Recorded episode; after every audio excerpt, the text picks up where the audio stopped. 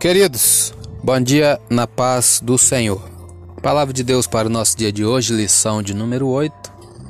Título: Comprometidos com a palavra de Deus. Textuário Lucas 11, 28 diz: Bem-aventurados os que ouvem a palavra de Deus e a guardam. Verdade prática.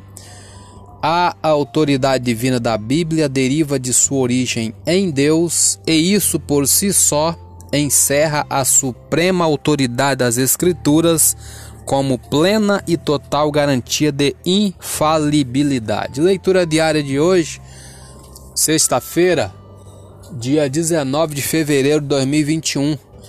Segundo o livro de Paulo ao Timóteo, capítulo 3, versículo 14 a 17. A palavra de Deus é divinamente inspirada e apta para nos ensinar. Diz assim: Tu, porém, permanece naquilo que aprendeste e de que foste inteirado ou assegurado, sabendo de quem o tens aprendido. Comentário: Cercado pelos falsos mestres e pelas inevitáveis pressões de um ministério crescente, Timóteo poderia facilmente ter abandonado a sua fé ou modificado a sua doutrina.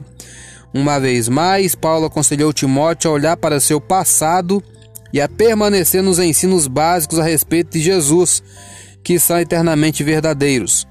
Como Timóteo, estamos cercados de falsos ensinos, mas não devemos permitir que a nossa sociedade distorça ou coloque empecilhos à eterna verdade de Deus.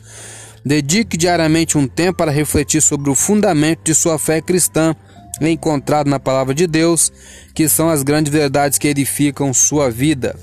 Versículo 15: E que desde a tua meninice sabes as sagradas letras que podem fazer-te sábio para a salvação, pela fé que há em Cristo Jesus. Comentário: Timóteo foi um dos primeiros cristãos da segunda geração. Ele se tornou cristão não em virtude de um evangelista ter pregado um sermão poderoso, mas porque sua mãe e avó lhe ensinaram as escrituras sagradas quando ele ainda era uma criança pequena. O trabalho dos pais é de vital importância na vida dos filhos. Tanto no lar como na igreja, devemos perceber que ensinar crianças pequenas é uma oportunidade e uma responsabilidade. Jesus queria que as criancinhas viessem a ele, lá em Mateus 19, como a mãe e a avó de Timóteo, mãe Eunice e vó Lloyd, faça sua parte levando as crianças a Cristo. Para Timóteo, as Sagradas Escrituras eram os livros do Antigo Testamento, de Gênesis a Malaquias. O Antigo Testamento é importante porque aponta para Jesus Cristo. Ao mesmo tempo, a fé em Cristo torna a Bíblia inteira inteligível.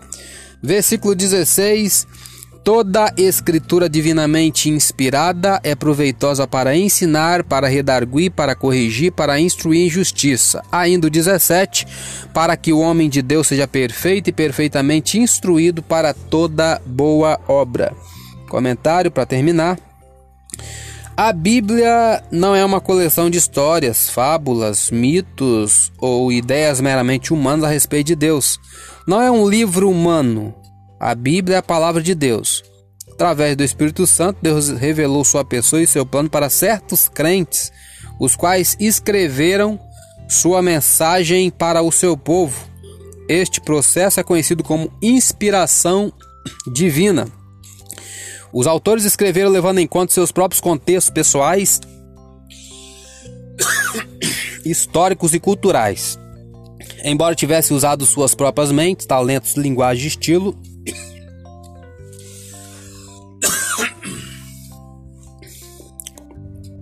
eles escreveram o que Deus queria que escrevessem. A escritura é completamente fidedigna porque Deus estava no controle do que estava sendo escrito. Suas palavras têm toda a autoridade sobre nossa vida e fé. A Bíblia foi escrita sob completa orientação e inspiração de Deus. Leia e use os ensinos dela para guiar sua conduta. A Bíblia inteira é a palavra inspirada de Deus. Por ser inspirada e fidedigna, devemos lê-la e aplicá-la à nossa vida. A Bíblia é o nosso padrão para testar tudo que é declarado como sendo verdade. É a proteção contra os falsos ensinos e a fonte de direção para o nosso modo de viver. É a nossa única fonte de conhecimento sobre como podemos ser salvos.